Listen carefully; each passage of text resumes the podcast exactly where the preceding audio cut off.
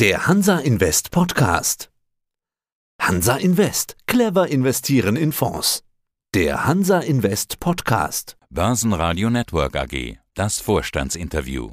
Ja, mein Name ist Markus Sievers, bin geschäftsführender Gesellschafter von Apano und auch bei uns in dem Portfolio Management hauptverantwortlich.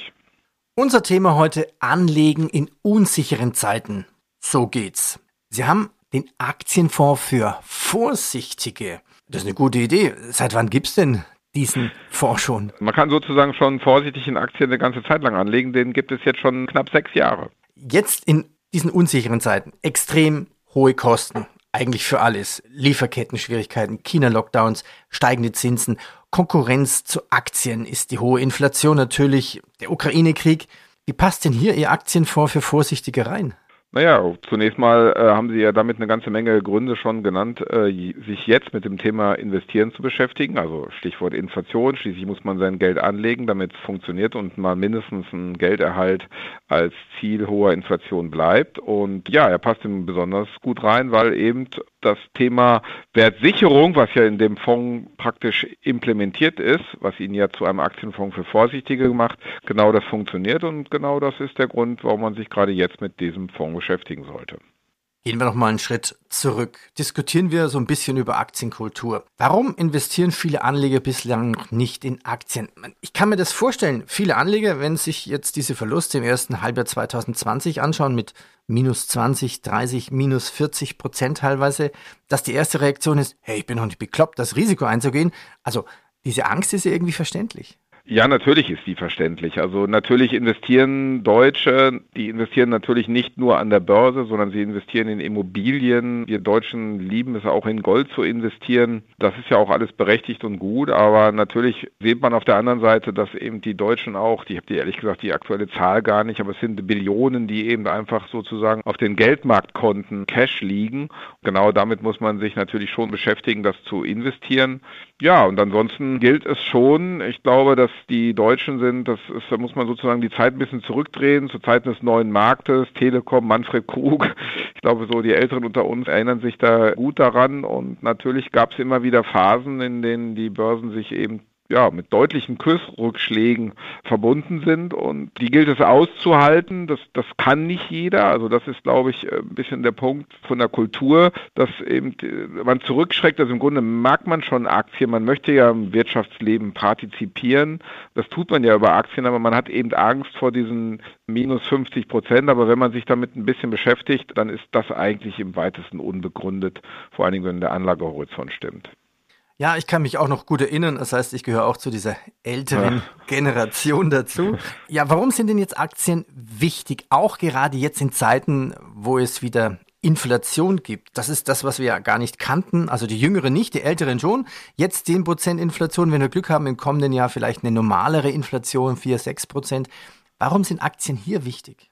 Naja gut, also Aktien repräsentieren ja am Ende des Tages unsere Wirtschaft und mit unsere meine ich jetzt nicht die in Deutschland, sondern ich meine eben die weltweite Wirtschaft. In letzter Konsequenz werden gute Unternehmen in der Lage sein, mit dieser Inflation umzugehen. Also ich rede ja jetzt nicht von Inflation von 20 und 25 und was Prozent. Also es gibt natürlich Grenzen nach oben, wo die Unternehmen dann nicht mehr klarkommen. Aber wir werden hier ziemlich sicher eine Inflation bekommen, mit der die Unternehmen klarkommen. Und die Basis letztendlich unseres ganzen Wohlstands weltweit sind eben gute Aktien und gute Unternehmen, die dahinter stehen.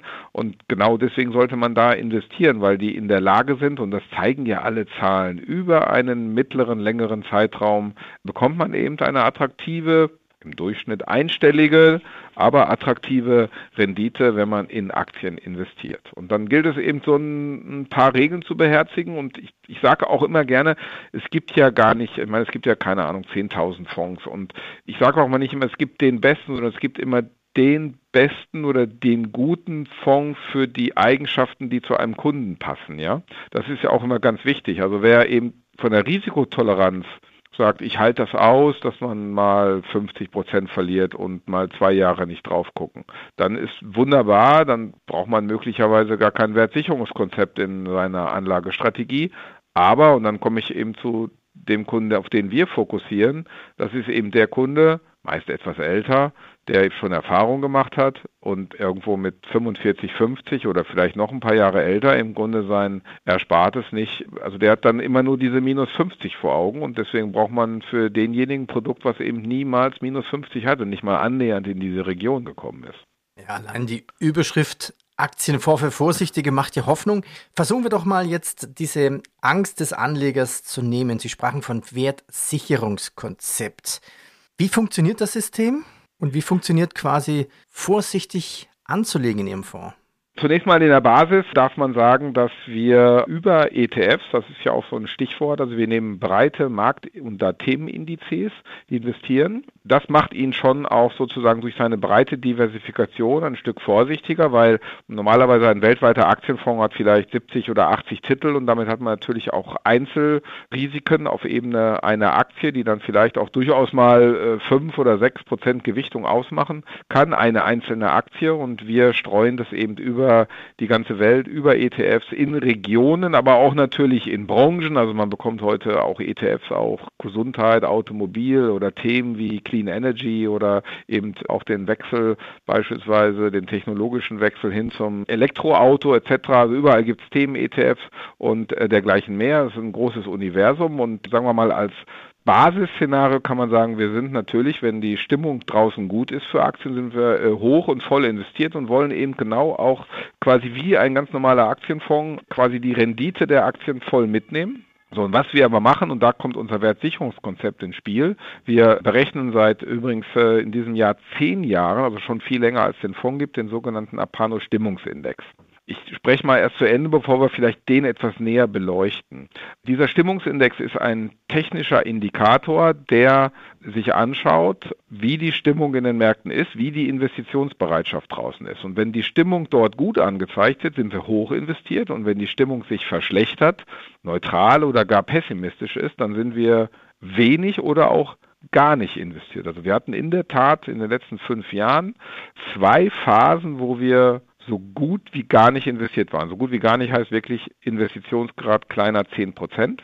Genau das schützt eben davor, dass der Fonds niemals auch nur annähernd in die Region von minus 50 oder minus 40 kam, sondern seine größte Verlustphase ist dann bei etwa minus 12.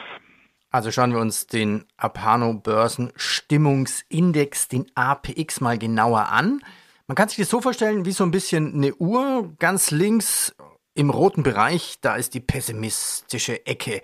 Dann wird es etwas in der Mitte neutraler. Das haben sie mit Farben Richtung wie eine Ampel definiert, Richtung genau. Gelb. Und dann wird es immer grüner, grüner und dann richtig Richtung Optimismus, wenn die Zuversicht schon weicht, Richtung optimistische Börsenstimmung, wird es dann richtig schön dunkelgrün.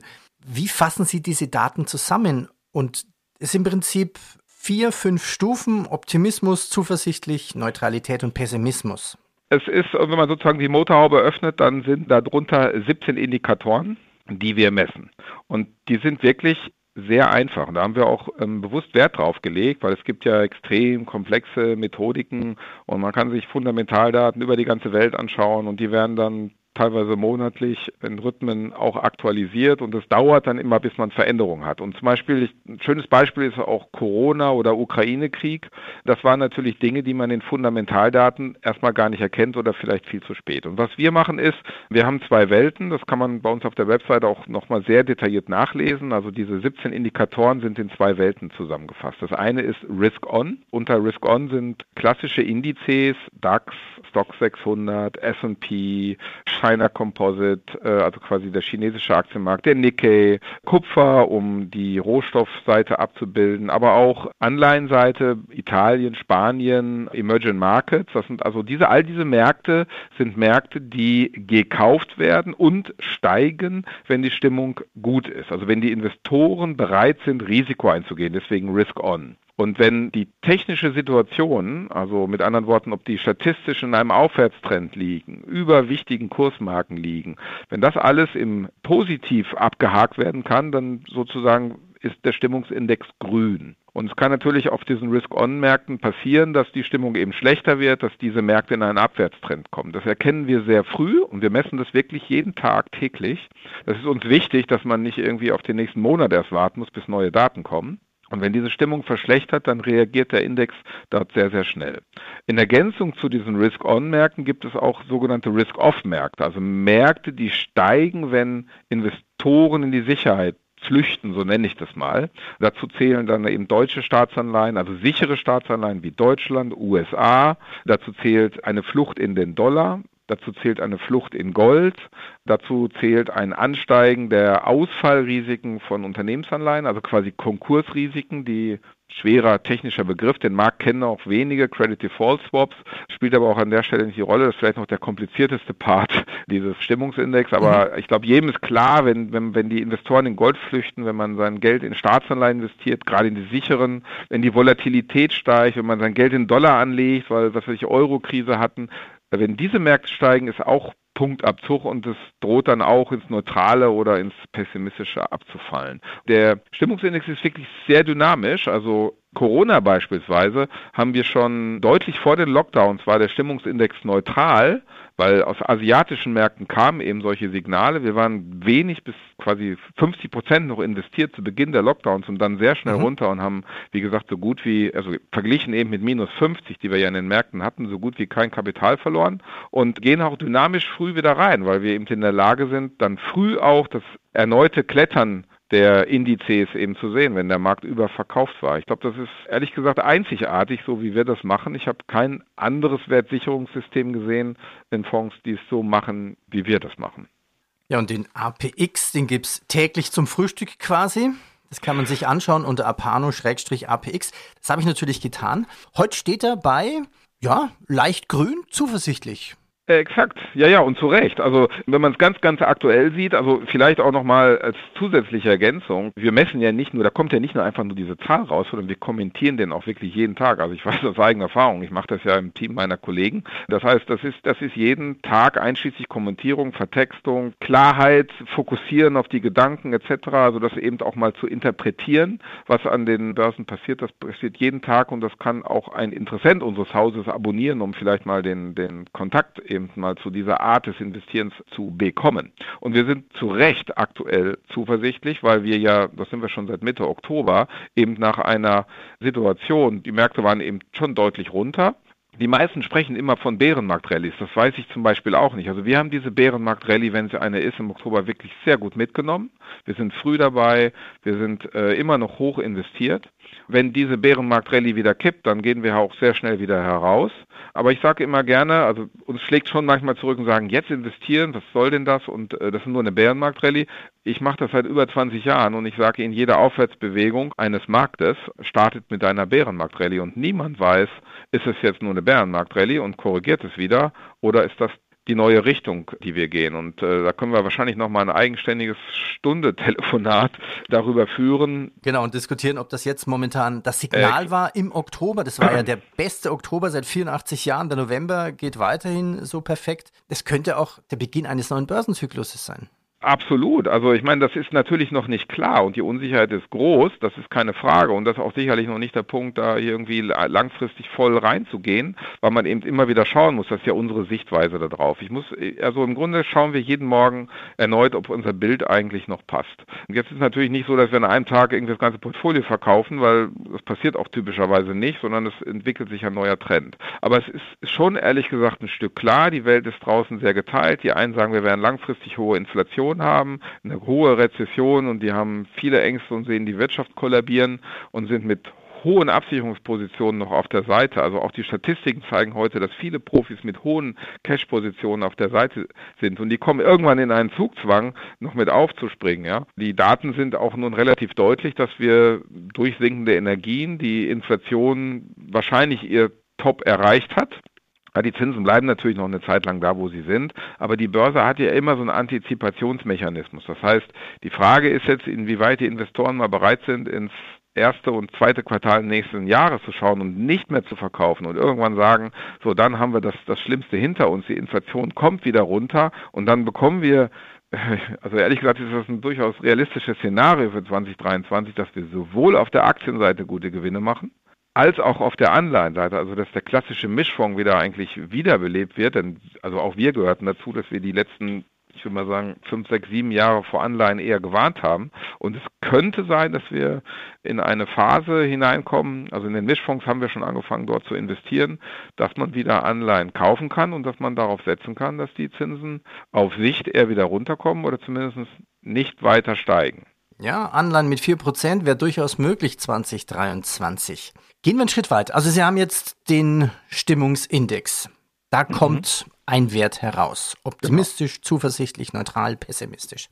Gehen wir diese vier Zustände mal kurz durch. Was machen Sie dann, wenn bei Optimismus, bei Zuversicht, bei neutral, Pessimismus, was passiert dann mit den Fondsgeldern? Ist da ein automatischer Mechanismus dahinter oder setzt sich dann das Fondsmanagement-Team, also Sie hin und sagen, jetzt muss ich so und so viel Prozent irgendwie nachkaufen oder je nachdem, welche Richtung der Zeiger geht, äh, natürlich dann verkaufen?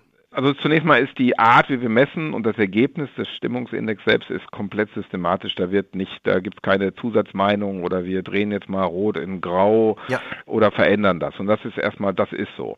Aber natürlich, wenn man so ein bisschen durchdenkt, dann muss man natürlich immer ein bisschen schauen. So, ich bin jetzt, sagen wir mal, fangen wir an, so wir sind, die Stimmung war gut, wir sind hoch investiert. Die Stimmung kippt, ein Trend nach unten beginnt, wir verlassen den Optimismus Richtung Zuversicht, dann ist äh, relativ Automatismus, dann wird man anfangen sozusagen zu verkaufen und das Risiko rauszunehmen.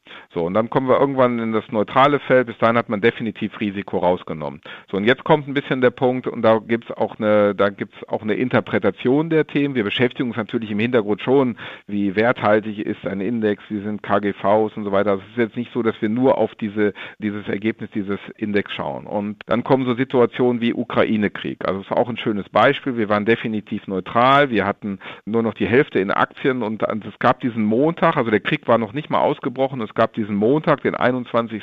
Februar. Ich hoffe, dass diese Zahl genau Erinnerung so gut ist, dass auch das Datum stimmt. Ich glaube, Montag, der 21. Februar war es und die, die Russen sind nicht von der Übung abgezogen. Und dann kommt das Signal, wir sind schon neutral und dann kommt, und da, da entscheidet dann das, das Fondsmanagement, dass wir sagen, Mensch, der Krieg ist, der findet nicht auf der Welt statt, der findet in Europa statt. Also haben wir alle Europapositionen abgesichert und nicht die Weltposition. Ja, das sind eben schon, das gibt der Index nicht vor, das machen dann wir.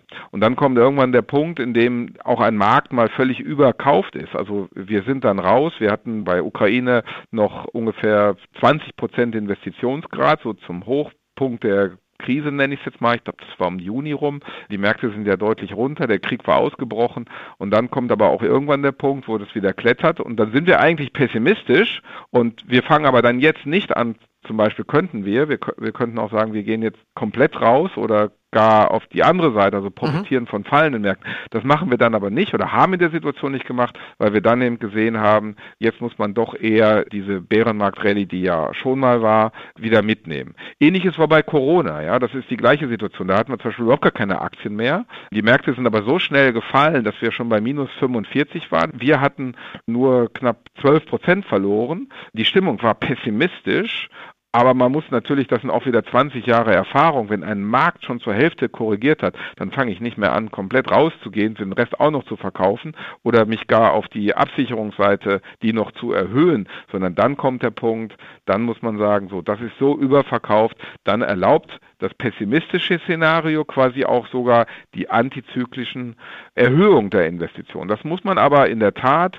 wie gesagt, das Szenario wird vorgegeben, aber es kommt unsere Erfahrung noch mit hinzu. Unser Fondsmanagement-Team hat, ich weiß nicht, ich würde mal sagen, 100 Jahre Börsenerfahrung, alle zusammen. Fragen. Also das heißt, die Erfahrung ist unheimlich ja. wichtig, um natürlich dann die Interpretation dieses Indizes, dieser Stimmung richtig zu interpretieren. Es ist jetzt nicht anders als auch zur Corona-Situation. Im Tief äh, weiß man immer nie. Also wenn ich heute zurückblicke auf die Corona-Tiefs, dann hätte man sagen müssen, damals hätte man sozusagen nicht nur 100 Prozent reingehen müssen, sondern sich quasi noch Geld leihen. Ja, also ein bisschen übertrieben ausgedrückt. Das weiß man immer im Rückspiegel. Das wussten wir damals ja auch nicht. Also deswegen ist, bedeutet Pessimismus schon, dass wir investieren dürfen, antizyklisch, aber nie all in. Also wir würden jetzt in so einer Situation niemals alles wieder investieren, weil wir nicht wissen, ob es noch schlimmer kommt. Und das sind schon Restriktionen, die dem Fonds und uns auch als Management durch natürlich eigene Regeln auferlegt werden, dass man dort anfängt, dann vielleicht 25 oder die Hälfte in Aktien zu investieren. Viel weiter würden wir eigentlich in Phasen solcher Unsicherheit nicht gehen, weil es eben nach wie vor der Aktienfonds für Vorsichtige ist.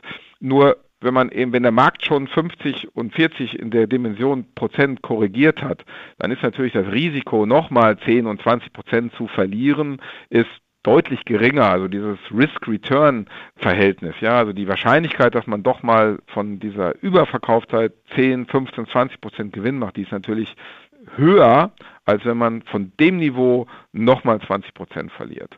Und das erlaubt es uns dann schon, Dimension 25, 30 Prozent in einem ersten Schritt. Und wenn sich dann diese Stimmungsaufhellung in den täglichen Berechnungen bestätigt, dann darf man mutiger werden. Mutig. Mit dem Aktienfonds für Vorsichtige. Der hat natürlich auch einen richtigen Namen, Apano Global Systematic. Den Namen und die WKN-Nummer, die schreibe ich unten noch mit dazu, da kann man es leichter kopieren. Ja, ab wann kann man einsteigen, mit welchem Sparbetrag? Ja, also ein Anteil, ne? wie, also ist ein ganz normaler Fonds, ja. Man hat dann den kleinsten Anteil, der liegt dann bei 100 irgendwas. Verändert sich natürlich, ist eben der eine Anteil, ne? Und dann kann man darüber Sparverträge machen, wobei jetzt Sparvertrag über einen Anteil in einem Aktienfonds macht selten wirklich Sinn, sondern sollte vielleicht schon ein bisschen größer sein, der Betrag. Also das hat jetzt nichts mit dem Fonds zu tun, sondern hat immer mit den Transaktionskosten im Verhältnis zu 100 Euro zu tun. Ne? Da kämpft man ja schon gegen 3, 4 Prozent Kosten, Minimumkosten. Aber das sind gar keine Kosten, die mit dem Fonds äh, in Kombination oder im Zusammenhang sind, sondern die haben immer was mit der Depotbank zu tun. Wer eine Depotbank hat, die kostenlos Sparverträge macht, geht es natürlich auch dann dort. Herr Sievers, ich danke Ihnen. Ja, ja, freut mich. Vielen Dank auch, hat mir viel Spaß gemacht. Börsenradio Network AG. Das Börsenradio für Privatanleger. Das war der Hansa Invest Podcast. Clever investieren in Fonds.